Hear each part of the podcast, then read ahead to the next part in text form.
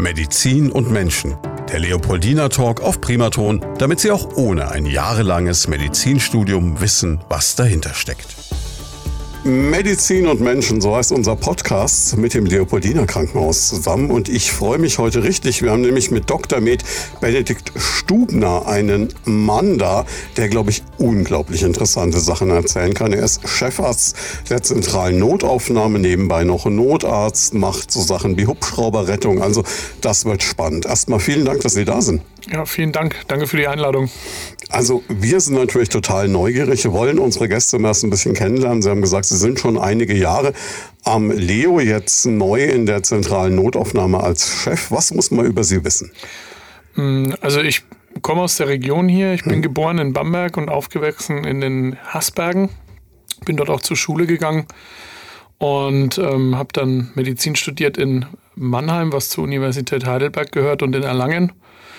Und bin dann äh, nach dem Examen 2015 zum Januar ins Leopoldiner Krankenhaus gekommen und habe dort meine Facharztausbildung gemacht in der Abteilung für Anästhesiologie und operative Intensivmedizin und bin dann, nachdem ich dort noch als Facharzt tätig war, im April 2021 in die Notaufnahme gewechselt und war da als Oberarzt zuerst tätig und jetzt seit Oktober letzten Jahres als Chefarzt dann übernommen, die zentrale Notaufnahme.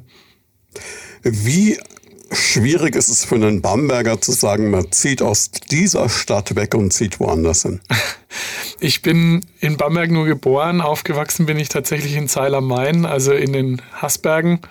Da war es auch immer sehr schön, aber ich sag mal so, ähm, meine Frau, damals noch Freundin, hat in Würzburg zu der Zeit gearbeitet und dann war die grobe Richtung so vorgegeben. Hm. Und so bin ich in Schweinfurt gelandet mit ihr.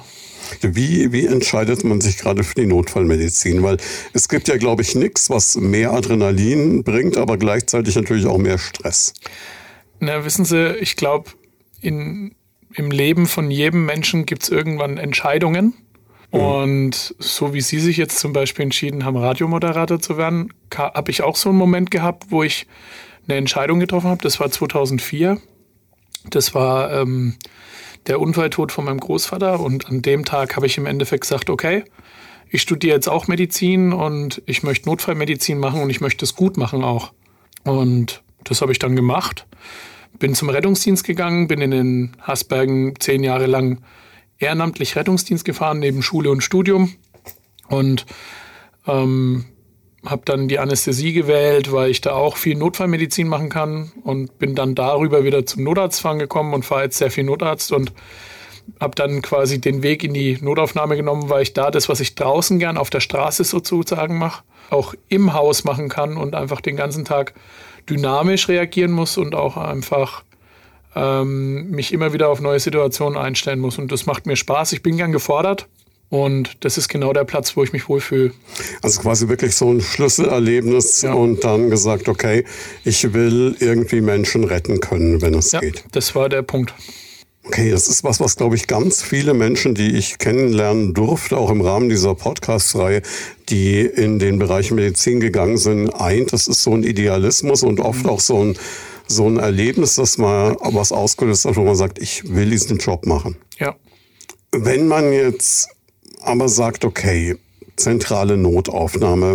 Wie, wie kann man sich das überhaupt irgendwie vorstellen? Also Sie sind quasi die Schleuse an der Tür, wo alles reinkommt, wo man nicht warten kann, wo man sagt, okay, das ist nicht jemand, das ist nicht die ältere Dame, die was an der Hüfte hat und wo man sagt, wir planen über Wochen eine OP, sondern das ist wirklich der Unfall, äh, die unklare Erkrankung, der Bewusstlose, egal was. Das ist einfach alles. Also von A wie Atemnot bis Z wie Zehennagel eingerissen, wenn Sie so wollen. Da kommt wirklich alles.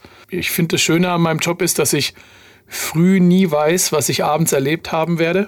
Ähm, natürlich sind da auch manchmal Sachen dabei, wo man auch selber als Notfallmediziner mit dem Kopf schütteln muss. Aber im Großen und Ganzen ist es das komplette breite Spektrum der Notfallmedizin. Und man muss natürlich auch manchmal so ein bisschen detektiv sein, weil oft kommen natürlich auch Patienten, da weiß man nicht so richtig, was hat der jetzt eigentlich. Mhm. Aber das macht es auch ein bisschen aus, dass man da manchmal so ein bisschen investigativ tätig werden muss dann beim Patienten, sage ich jetzt mal.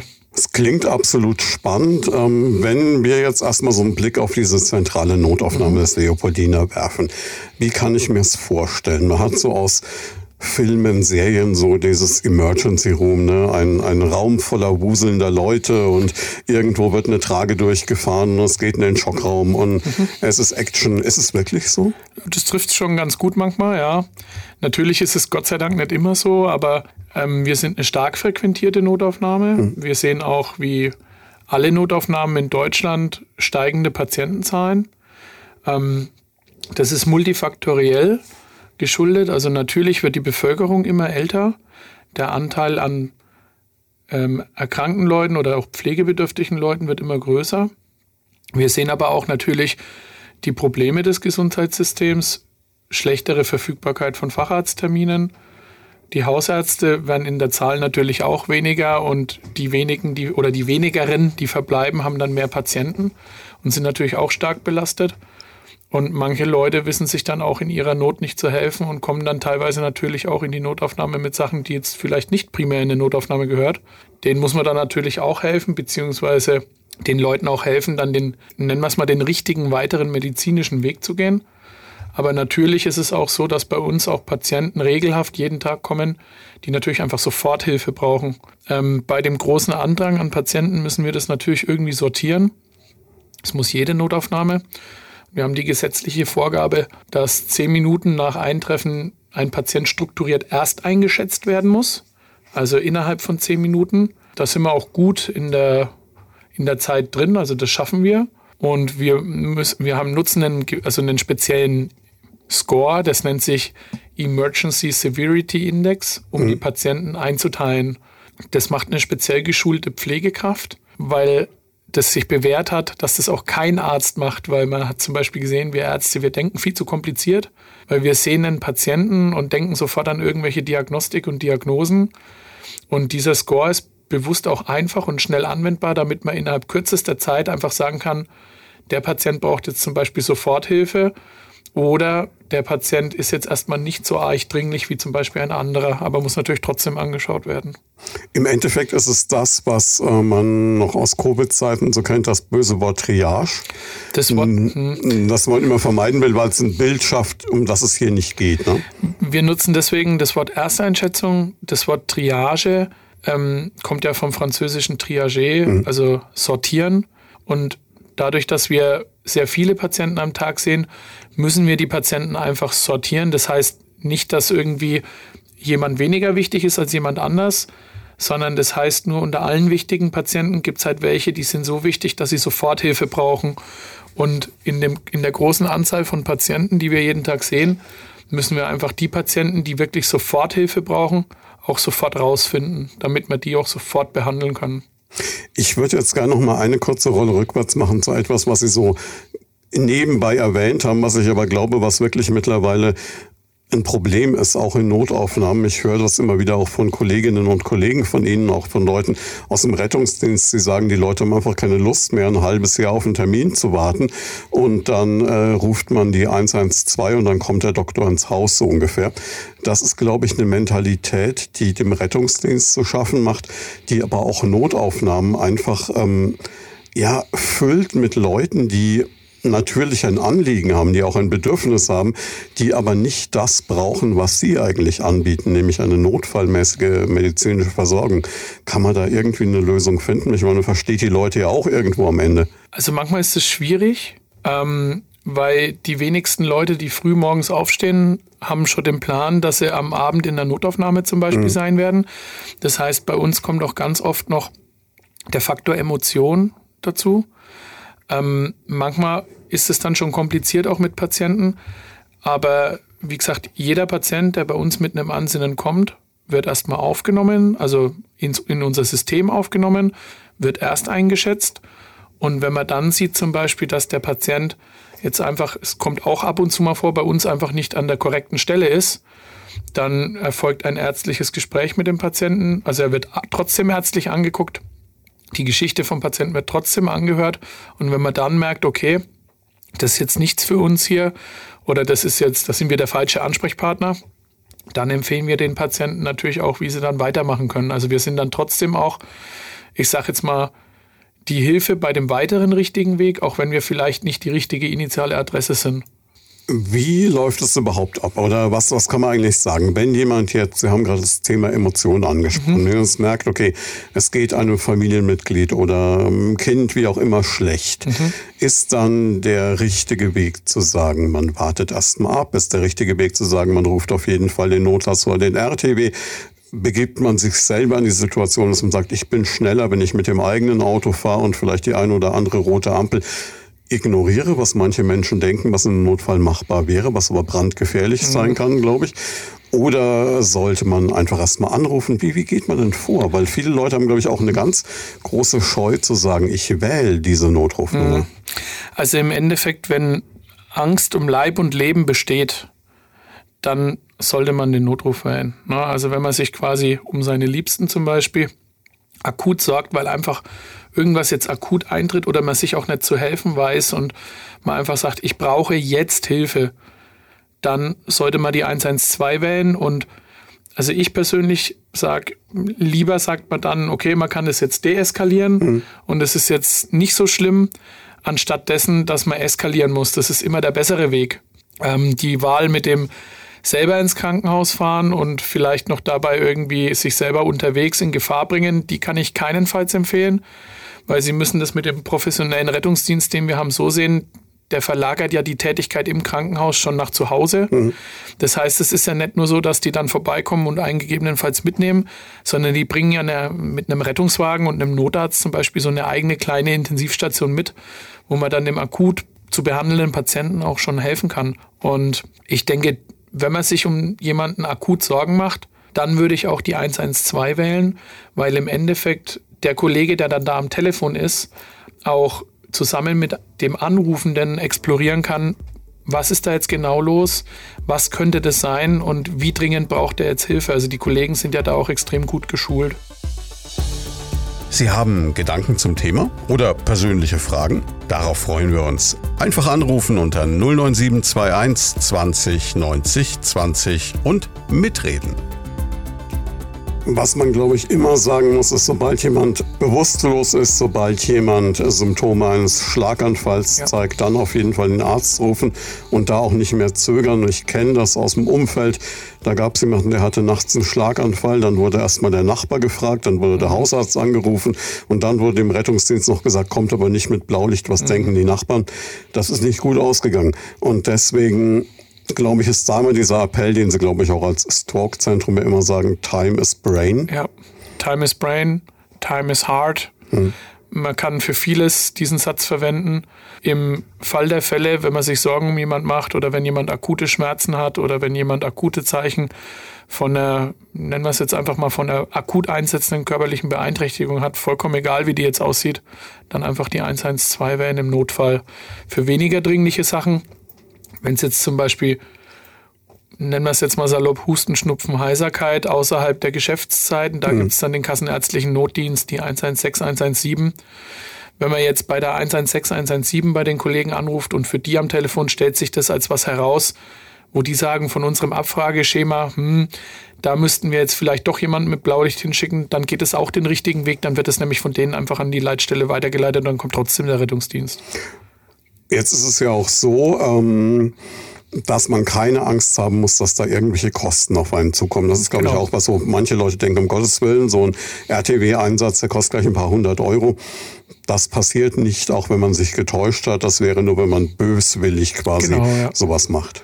Das wird durch die Krankenkassen bezahlt. Im Endeffekt ähm, kosten die Einsätze natürlich Geld, aber wie Sie schon sagen, da kommen keine Kosten auf jemanden zu, wenn er jetzt Hilfe braucht. Er bekommt erstmal Hilfe und das ist das, was zählt. Wie viele Leute arbeiten denn bei Ihnen in dieser Abteilung? Naja, in Summe sind wir schon, wenn man nur die Köpfe sieht, da sind natürlich nicht alle Vollzeit, ja. ähm, sind es schon ungefähr 60 Leute in der Notaufnahme. Davon sind natürlich nicht alle gleichzeitig da. Ähm, bei uns gibt es ganz viele verschiedene Berufsgruppen. Also es gibt logischerweise Ärzte, das sind mm, ich als Chefarzt und Oberärzte von meinem oberärztlichen Team. Wir sind ähm, da auch mehrere bunt gemischt. Wir haben einen chirurgischen Kollegen, wir haben eine Allgemeinmedizinerin, wir haben eine Internistin, ein Kollege ist auch Anästhesist. Wir bekommen jetzt auch noch einen neuen oberärztlichen Kollegen, der ist auch Internist. Ähm, und dann sind natürlich Assistenten der verschiedenen Abteilungen da. Also es sind internistische Assistenzärzte da, dann Neurologen sind da, Allgemeinchirurgie, Unfallchirurgie, auch gefäßchirurgischer äh, Kollege ist immer greifbar oder Gynäkologie. Also wir können eigentlich alle, ähm, ich sag mal, Fachgebiete abdecken, die wir auch vorhalten im Haus. Wenn wir jetzt von Arbeitszeiten sprechen, Notfälle mhm. kennen ja keine äh, geregelten Zeiten. Das heißt, es ist eigentlich äh, 365 Tage 24-7. Natürlich arbeiten wir auch nach einem Dienstplan, mhm. aber ich sag mal so, Überstunden sind schon auch die Regel. Ne? Weil wenn jetzt jemand kommt, der halt akut hilfsbedürftig ist, dann braucht er halt akut Hilfe und dann muss er die natürlich auch bekommen. Ist jetzt Ihr Job eigentlich, die Leute nur so weit wieder fit zu kriegen, um es mal ganz flach zu sagen, dass sie auf eine normale Station verlegt werden können? Oder machen Sie auch darüber hinaus noch Dinge? Also wir machen zum einen die, ähm, ich sage jetzt mal, Aufnahme und Diagnostik von Patienten mit allen möglichen Sachen, die uns zu uns ins, äh, in die Notaufnahme kommen. Zu den Aufgaben vom ganzen Team gehört aber auch äh, die Stabilisierung und auch die Akutmedizin, wenn jetzt jemand akut hilfsbedürftig ist. Zum Beispiel, wenn jemand nach einem Verkehrsunfall in den Schockraum kommt. Das machen wir gemeinsam mit den anderen Fachdisziplinen. Und was aber auch zum Beispiel zu, uns gehör, äh, zu unserer Aufgabe gehört, ist zu schauen, ob wir Patienten auch wieder entlassen können. Also von ungefähr, sagen wir mal, 110 Patienten, die wir am Tag sehen aktuell, 110 bis 120. An noch stärker frequentierten Tagen haben wir auch mal manchmal bis 150 Patienten. Davon gehen ungefähr, sagen wir mal, 60 Prozent wieder nach Hause. Was kann man sagen? Was sind die hauptsächlichen Gründe, warum Menschen zu Ihnen kommen? Kann man es überhaupt sagen? Mhm. Es ist mannigfaltig. Also ich sag mal, häufige, es gibt schon häufige ähm, Erkrankungsbilder oder häufige Symptombilder. Wir arbeiten erstmal mit Symptombildern, weswegen Leute kommen. Das ist zum Beispiel Thoraxschmerzen oder Kopfschmerzen ist auch mhm. ganz, ganz häufig oder Bauchschmerzen. Ne? Das ist natürlich so sehr unspezifisch. Einfach, ne? da, da kommt dann wieder das ins Spiel, dass man halt so ein bisschen Sherlock Holmes mäßig dann unterwegs sein muss mitunter. Ähm, aber ich sag mal, das sind schon große drei Punkte und dann natürlich auch im Sommer sind es mehr Patienten, die sich irgendwie bei Freizeitaktivitäten verletzen. Jetzt im Winter, gut, bei uns sind es nicht so viele Skifahrer oder Wintersportler in den bergigen Regionen ist es da deut deutlich mehr. Ähm, jetzt aktuell sind es vor allem viele Patienten auch mit Grippesymptomen. Ähm, wie groß ist die Anzahl von wirklich so spektakulären Notfällen? Kann man das sagen? Hm, kann man gar nicht richtig in Worte fassen. Ich meine, man hat schon so ein paar Geschichten im Endeffekt, die man erlebt hat, wo man sich denkt, okay, das ist jetzt wirklich spektakulär gewesen. Das gibt es natürlich immer. Aber manchmal ist es auch einfach ganz gewöhnlich. Alle, die uns jetzt zuhören, wollen, dass ich nachfrage. Wegen den spektakulären Geschichten. Aber sowas von. Also meine Lieblingsgeschichte aus unserer Notaufnahme ist, ähm, dass wir einen Patienten hatten, der mit einer schweren Form des Infektes kam, mit mhm. einer Blutvergiftung. Da war ich noch Oberarzt zu der Zeit. Und der Patient hatte so ein Teilkunstherz. Okay. Und ähm, das wird mit einer externen Batteriequelle betrieben. Und das war offenkundig infiziert. Also da lief an dem Batteriekabel im Endeffekt, das dann in dem Patienten verschwindet, wenn man so will, lief Eiter raus. Und dem Patienten ging es sehr, sehr schlecht. Und das war in, äh, in einer Spezialklinik in Norddeutschland implantiert worden. Und es war ziemlich schnell klar, dass der nach der Anbehandlung bei uns dort wieder hin musste. Mhm. Und wir haben den dann stabilisiert bei uns in der Notaufnahme und haben mit der integrierten Leitstelle Schweinfurt besprochen, dass wir einen, ein Luftrettungsmittel brauchen, um den Patienten dorthin zu bringen. Und dann war aber an dem Tag so viel ähm, rettungsdienstlich los, dass im Endeffekt kein Luftrettungsmittel Zeit hatte. Und manchmal muss man natürlich auch improvisieren können. Das gehört auch zur Arbeit in der Notaufnahme dazu. Und dann haben, hat die Not, also integrierte Leitstelle Schweinfurt das organisiert, dass die Bundeswehr in Amtshilfe einen Hubschrauber geschickt hat. Und dann habe ich im Endeffekt schnell selber als Notarzt mit den Bundeswehrkollegen dorthin geflogen. Dem Patienten ging es dann dort sehr schlecht. Aber ein paar Monate später stand er dann quasi ähm, sehr ergriffen bei uns in der Notaufnahme und hat sich bedankt und ist dort sogar herztransplantiert worden und hat das Ganze überlebt und ist jetzt wieder richtig fit. Und das ist eine schöne Geschichte und das ist auch was nicht Alltägliches gewesen. Was ist das für ein Gefühl, wenn so jemand dann vor Ihnen steht? Das ist ein gutes Gefühl. Ja? Das ist im Endeffekt das, warum er es auch macht. Ich stelle mir jetzt vor, so ein Bundeswehrhubschrauber hat natürlich nicht die Ausstattung, die ein medizinischer Hubschrauber hat. Gleichzeitig haben Sie einen Patienten, der genau das bräuchte. Also tatsächlich hat er das schon, weil okay. die, die, Bundeswehr hat ähm, in Deutschland verteilt so Search and Rescue Hubschrauber hm. SAR. Und der Hubschrauber, der da kam, der steht in Niederstetten. Das ist gar nicht so weit weg von Würzburg. Und die kamen dann im Rahmen der Amtshilfe. Und der ist ausgestattet wie ein echter Rettungshubschrauber, auch mit Medikamenten. Aber die haben keinen eigenen Arzt. Und dann muss halt einer mitfliegen. Und das war dann in dem Fall ich. Und da konnte man den Kollegen schnell oder den Patienten schnell dorthin bringen, wo er die Hilfe bekommen hat, die er gebraucht hat, weil wir nicht diese Spezialexpertise bei uns vorhalten können. Bedeutet aber auch, Ihr Job kann dann auch heißen, Sie gehen früh aus dem Haus, denken, Sie sind vielleicht gegen Abend wieder zu Hause, finden sich aber abends dann im Bundeswehrhubschrauber irgendwo in Norddeutschland, also im härtesten ja. Fall. Also das war der einzige Tag in der Woche damals, wo ich eigentlich normal Dienst gehabt hätte und mhm. mit meiner Frau Lebensmittel einkaufen gehen wollte. Und ich habe dann meiner Frau eine Nachricht geschrieben, dass wir heute keine Lebensmittel einkaufen gehen können, weil ich kurz mit einem Bundeswehrhubschrauber und Patienten in eine Spezialklinik nach Norddeutschland fliegen muss. Und ich meine, meine Frau, die kennt das schon. Da kam dann einfach zurück, okay. Man braucht aber natürlich auch eine Familie, die das mitmacht. Ja, die braucht man. Und da kann ich mich glücklich schätzen, dass ich mit meiner Frau auch die Partnerin gefunden hat, die das auch mitträgt. Und das ist nicht selbstverständlich. Und das muss man immer wieder quasi, muss man da aufs Neue dankbar sein dafür, dass man jemanden so findet. Wie ist jetzt diese Abteilung überhaupt aufgebaut? Man hat natürlich dieses Bild vom Schockraum, aber wahrscheinlich im Endeffekt wie so erstmal wie so eine Lobby stelle ich mir das vor, dass man reinkommt, oder? Also das kommt ein bisschen drauf an, ob Sie fußläufig oder rettungsdienstlich zu uns mhm, kommen. Okay. Ähm, fußläufig ist ein Anmeldetresen mhm. und dann äh, gibt es einen, äh, ich sag mal, etwas separierten Bereich, der ist durch Glas abgetrennt. Dort wird dann die Ersteinschätzung durchgeführt. Ähm, das ist auch extra abgetrennt, damit man logischerweise auch, ähm, ich sag mal, Schweigepflicht und auch mhm.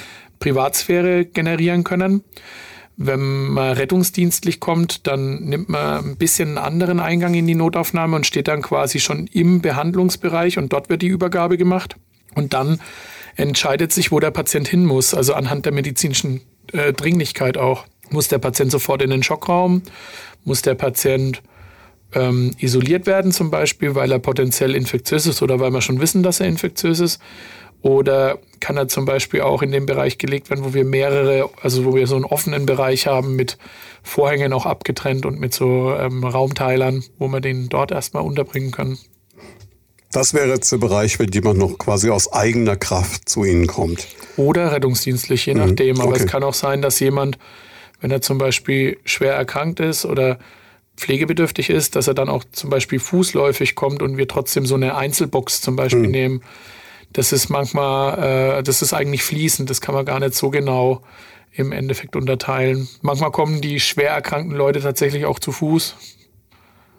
Wenn wir jetzt mal von so einem Worst Case ausgehen, weil ich glaube, das ist das, was viele Leute mit Notaufnahme so gedanklich verbinden. Also der Tag, an dem wir es aufzeichnen, heute Nachmittag, war ein Unfall auf der A70, der im Moment noch die Straßen in der Region Main-Rhön so ein bisschen lahmlegt.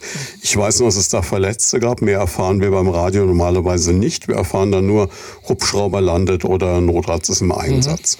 Mhm. Jetzt, wenn so etwas geschieht hier bei uns in der Region, was kriegen Sie für eine Meldung und was für ein Mechanismus läuft dann ab? Also wenn jetzt zum Beispiel ein schweres Unfallopfer angekündigt wird, dann äh, bekommen wir darüber einen Schockraumalarm, wenn der Patient zu uns kommen mhm. soll.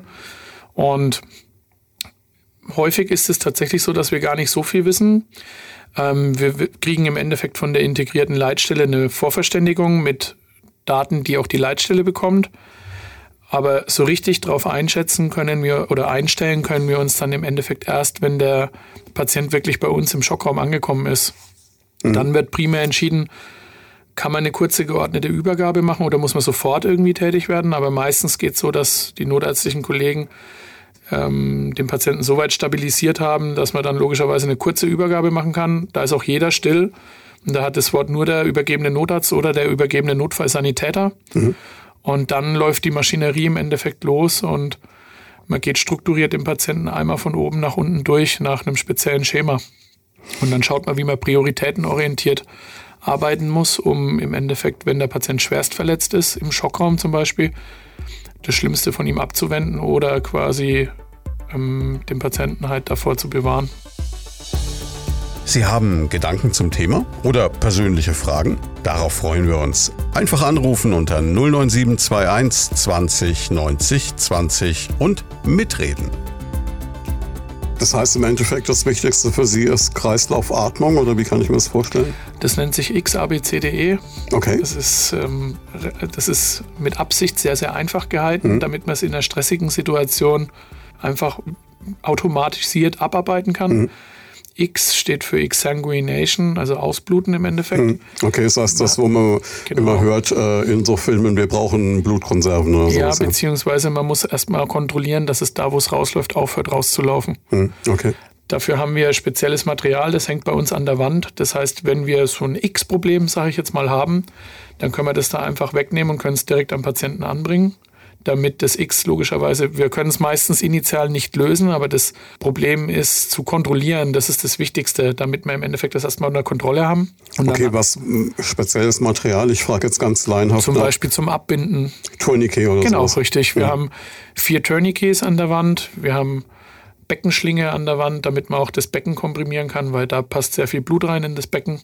Und das haben wir alles direkt on-site, damit man es einfach wegnehmen können und direkt anbringen können, damit man es in der hitzigen Situation, wenn man es sofort braucht, dass man es nicht erst suchen muss. Hm, okay. Und wenn man das dann kontrolliert hat, dann geht es über A für Airway, B für Breathing, C für Circulation, wo auch die Das heißt, Sie gucken, dass Luftröhre etc. frei ist. Genau, also zum Beispiel, wenn der Patient wach ist, dann guckt man, ob er im Endeffekt schlucken kann, ob er den Mund aufmachen kann, ob er gut Luft kriegt mhm. oder ob der Atemweg irgendwie bedroht ist. Wenn er bedroht ist, muss man das abarbeiten. Mhm.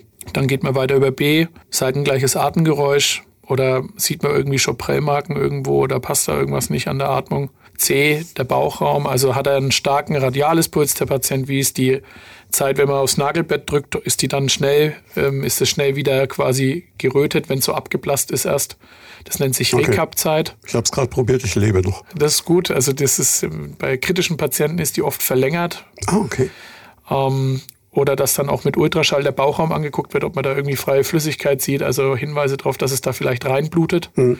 Oder ist das Becken instabil oder sind die Oberschenkel, da passt auch sehr viel Blut rein, irgendwie ganz prall und gespannt. Und dann geht man über D, ähm, da schaut man sich die Pupillen an, bewegt der Patient alles, ähm, wie wach ist er, wenn er wach ist und dann eh, dann guckt man den Patienten und auch Blutzuckermessung und dann hat man eigentlich schon mal in den ersten, sagen wir mal, das dauert so drei, vier Minuten, dann hat man erstmal schon mal viel abgefrühstückt und auch viel Erkenntnisgewinn und dann geht man genauer ins Detail. Wie gelingt es einem dabei, den Überblick zu behalten und ruhig zu bleiben? Ich würde sagen, das ist eine schwierige Frage. Ähm, ich denke, mit Routine auch mhm. Ähm, und mit einfach strukturierter Herangehensweise die man einfach abspielen kann. Wissen Sie, wenn wir das da durchspielen im Schockraum oder durcharbeiten im Schockraum, dann läuft es fast automatisiert ab. Das ist im Endeffekt so oft durchgelaufen. Das muss so ablaufen, wie wenn man zum Beispiel das Auto in die Waschstraße stellt und das Waschprogramm automatisch durchläuft. Das ist jetzt vielleicht ein bisschen ein banaler Vergleich. Ja, aber ich verstehe, was aber Sie meinen. Aber jeder ja. weiß im Endeffekt, was er wie zu tun hat und dann läuft es einfach durch. Und wir trainieren regelmäßig miteinander, weil wenn jetzt kommt wieder diese Luftfahrtgeschichte. Ähm, ich halte auch noch so Reanimationskurse mhm. für die Leo Academy, also ACLS und PALS. Also das ist, äh, ich sag mal, Advanced Cardiac Life Support für Erwachsene und Pediatric Advanced Life Support. Und dann halte ich auch noch Pre-Hospital Trauma Life Support. Also ich bin auch noch in dem Unterrichtsthema ziemlich gut drin und ziemlich weit vernetzt. Ich sage da immer, ein Pilot übt in seiner Laufbahn vielleicht 10.000 Notlandungen, muss aber, mhm. wenn es gut läuft, nie eine machen. Und in der Medizin machen wir eigentlich sehr häufig Notlandungen und wir sollten die, denke ich, auch üben. Und deswegen üben wir miteinander und legen dann quasi einen Simulator in den Schockraum mhm. Und spielen dann da einfach Fälle durch und filmen uns dabei und besprechen die dann nach, was lief gut und was können wir besser machen. Wie viele Leute sind in so einem Schockraum mit dabei? Das kommt ein bisschen drauf an, ähm, was, ist? was der Patient mhm. hat und ich sag mal, das Schockraum-Basisteam, wenn jetzt ein Schwerstverletzter kommt, besteht aus Anästhesie mhm. mit eigentlich zwei bis maximal vier Leuten. Dann unfallchirurgischer Kollege, allgemeinchirurgischer Kollege, neurochirurgischer Kollege. Dann ist in der Kernarbeitszeit noch jemand von uns von der ZNA immer mit dabei. Dann sind Pflegekräfte von der ZNA dabei, meistens zwei. Und dann natürlich, wenn man weitere Fachdisziplinen braucht, kommen die auch noch dazu, zum Beispiel Urologie oder das heißt jetzt zum Beispiel, was man natürlich nicht hofft, es ist ein Unfallopfer, eine Schwangere, dann kommt zum Beispiel Geburtshilfe dazu, also geburtshilfliche Hebamme zum Beispiel oder Gynäkologe oder wenn es um Kinder handelt, dann kommen auch die Kollegen von der Pädiatrie mit runter und schauen die, äh, die Patienten mit an. Das heißt, in dem Moment, wenn die Meldung reinkommt, können Sie schon im Bestfall abschätzen, wen brauche ich und dann ist egal, was der Kollege gerade macht. Im Normalfall der kommt dann und steht ja. schon da, wenn der RTW kommt. Also idealerweise stehen wir alle versammelt dann quasi da, wenn der Patient eintrifft. Das ist so der Idealzustand. Natürlich, wenn parallele Notfälle sind, muss man mhm. sich auch manchmal so ein bisschen, ich sag mal, gegenseitig abpuffern. Aber wir können da auch gegenseitig uns sehr gut, ich sag mal, auffangen. Aber in den meisten Fällen stehen wir dann alle parat, wenn der Patient da ist und dann geht es im Endeffekt los. Jetzt sind Sie ja für unsere Region, ich sag mal, ich würde jetzt so gefühlt sagen, neben Bamberg und Würzburg der zentrale Versorger. Das heißt, wie viele Leute können Sie gleichzeitig auf dem Level versorgen? Also wir sind regionales Traumazentrum. Mhm.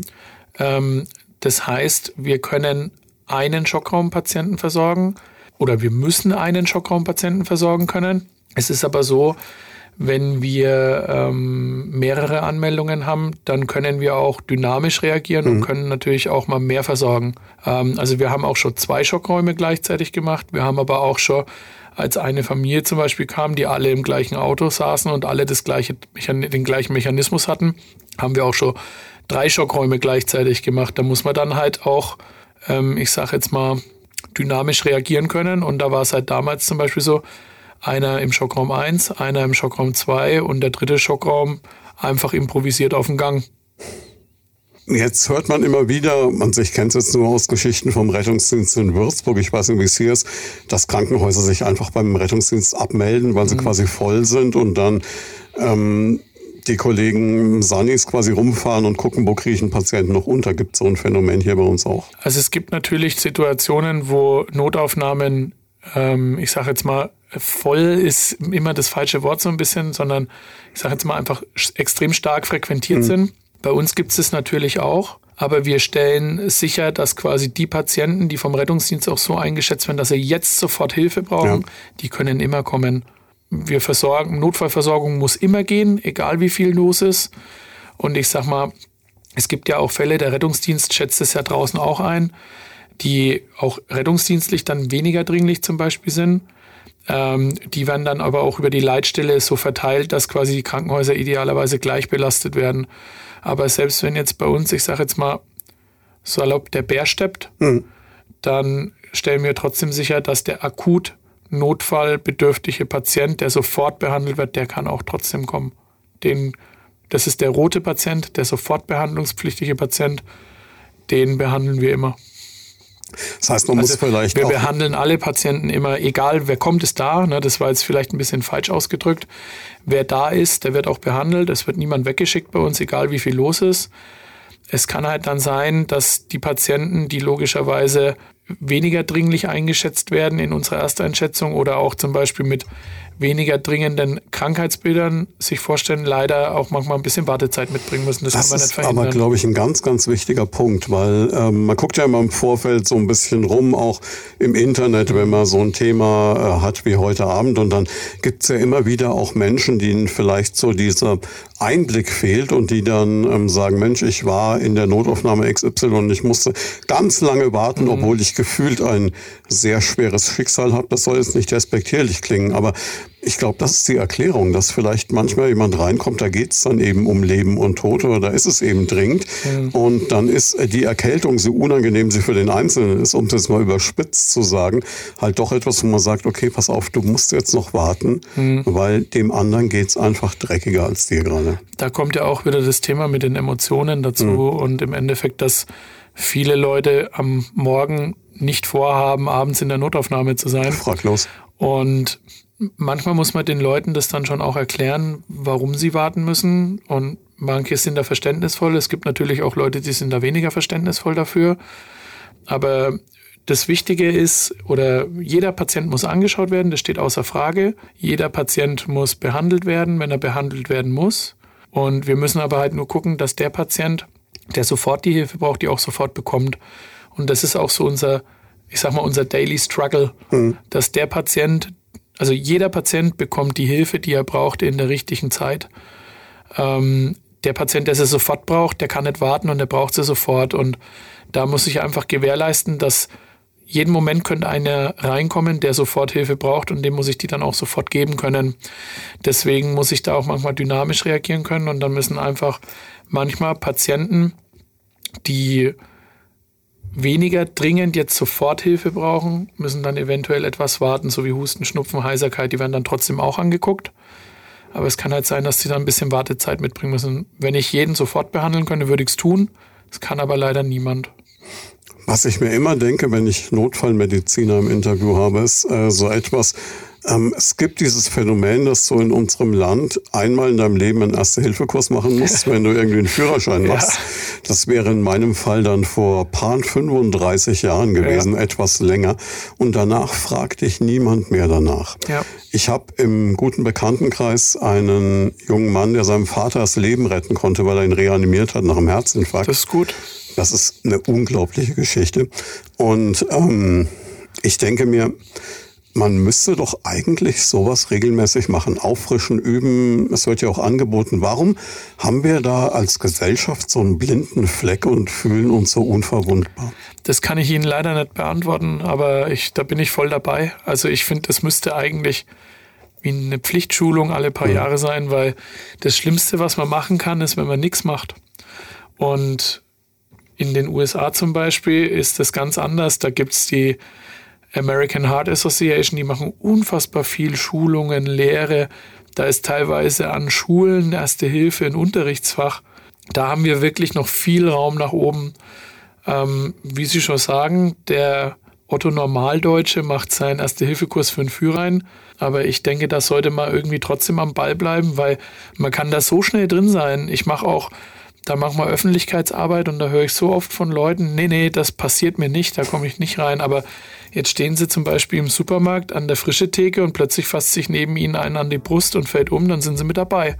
Na klar. Und, und dann muss man helfen. Und wenn man selber Hilfe bräuchte, dann wird man ja auch hoffen, dass man sie bekommt.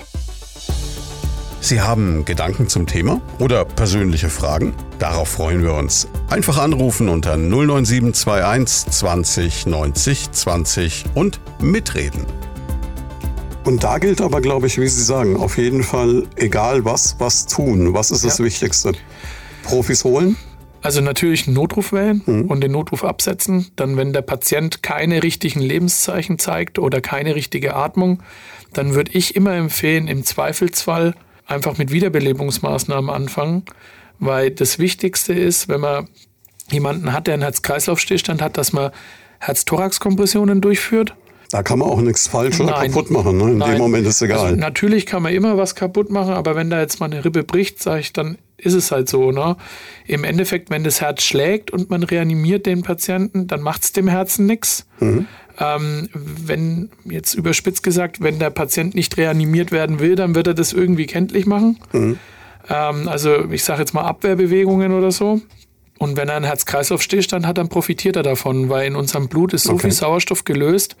Und das Ziel ist, so einen Minimalkreislauf aufrechtzuerhalten, dass unser Gehirn, das explizit auf Sauerstoff aus dem Blut angewiesen ist, einfach noch ein bisschen was abbekommt und da kein oder nicht so viel Schaden entsteht. Und wenn man jetzt zum Beispiel sagt, hm, ich möchte aber zum Beispiel da jetzt keine Mund-zu-Mund-Beatmung machen, der Eigenschutz ist immer das höchste Gut, mhm. das steht auch über allem. Aber ähm, Herz, Herz-Thorax-Kompressionen, damit kann man jemandem adäquat helfen und da ist auch die Datenlage sehr gut, dass das wirklich wichtig und dass das auch wirklich sinnhaft ist. Wie lange dauert es bei uns ungefähr, bis ein Notarzt da ist, kann man schlecht sagen. Das hängt auch ein bisschen davon ab, ob man jetzt irgendwo in der Rhön landschaftlich schön wohnt oder im Stadtzentrum. Also es gibt eine gesetzliche Hilfsfrist, die ist bei zwölf Minuten. Das ist sportlich. Und die, ähm, die Fahrzeuge sind so positioniert, dass die die auch schaffen. Okay. In den meisten Fällen. Natürlich kann es auch mal sein, dass das Fahrzeug, das jetzt für einen Bereich für die Hilfsfrist zuständig ist, gerade bei einem Einsatz ist und dann von einem anderen Bereich eins kommen muss. Aber ähm, dann kann man zum Beispiel auch, es gibt so First Responder Dienste von der Feuerwehr zum Beispiel, die dann da das therapiefreie Intervall, sage ich mal, verkürzen können. Und ähm, die Erfüllungsquoten sind da sehr gut. Mhm. Das wird aber auch immer in regelmäßigen Abständen überprüft, ob man da irgendwo nachjustieren muss oder ob da jetzt zum Beispiel an der, das nennt man Vorhaltung, ob man da was verändern muss. Jetzt hört man immer wieder, dass Haushaltsunfälle so ein Ding werden, was oft passiert.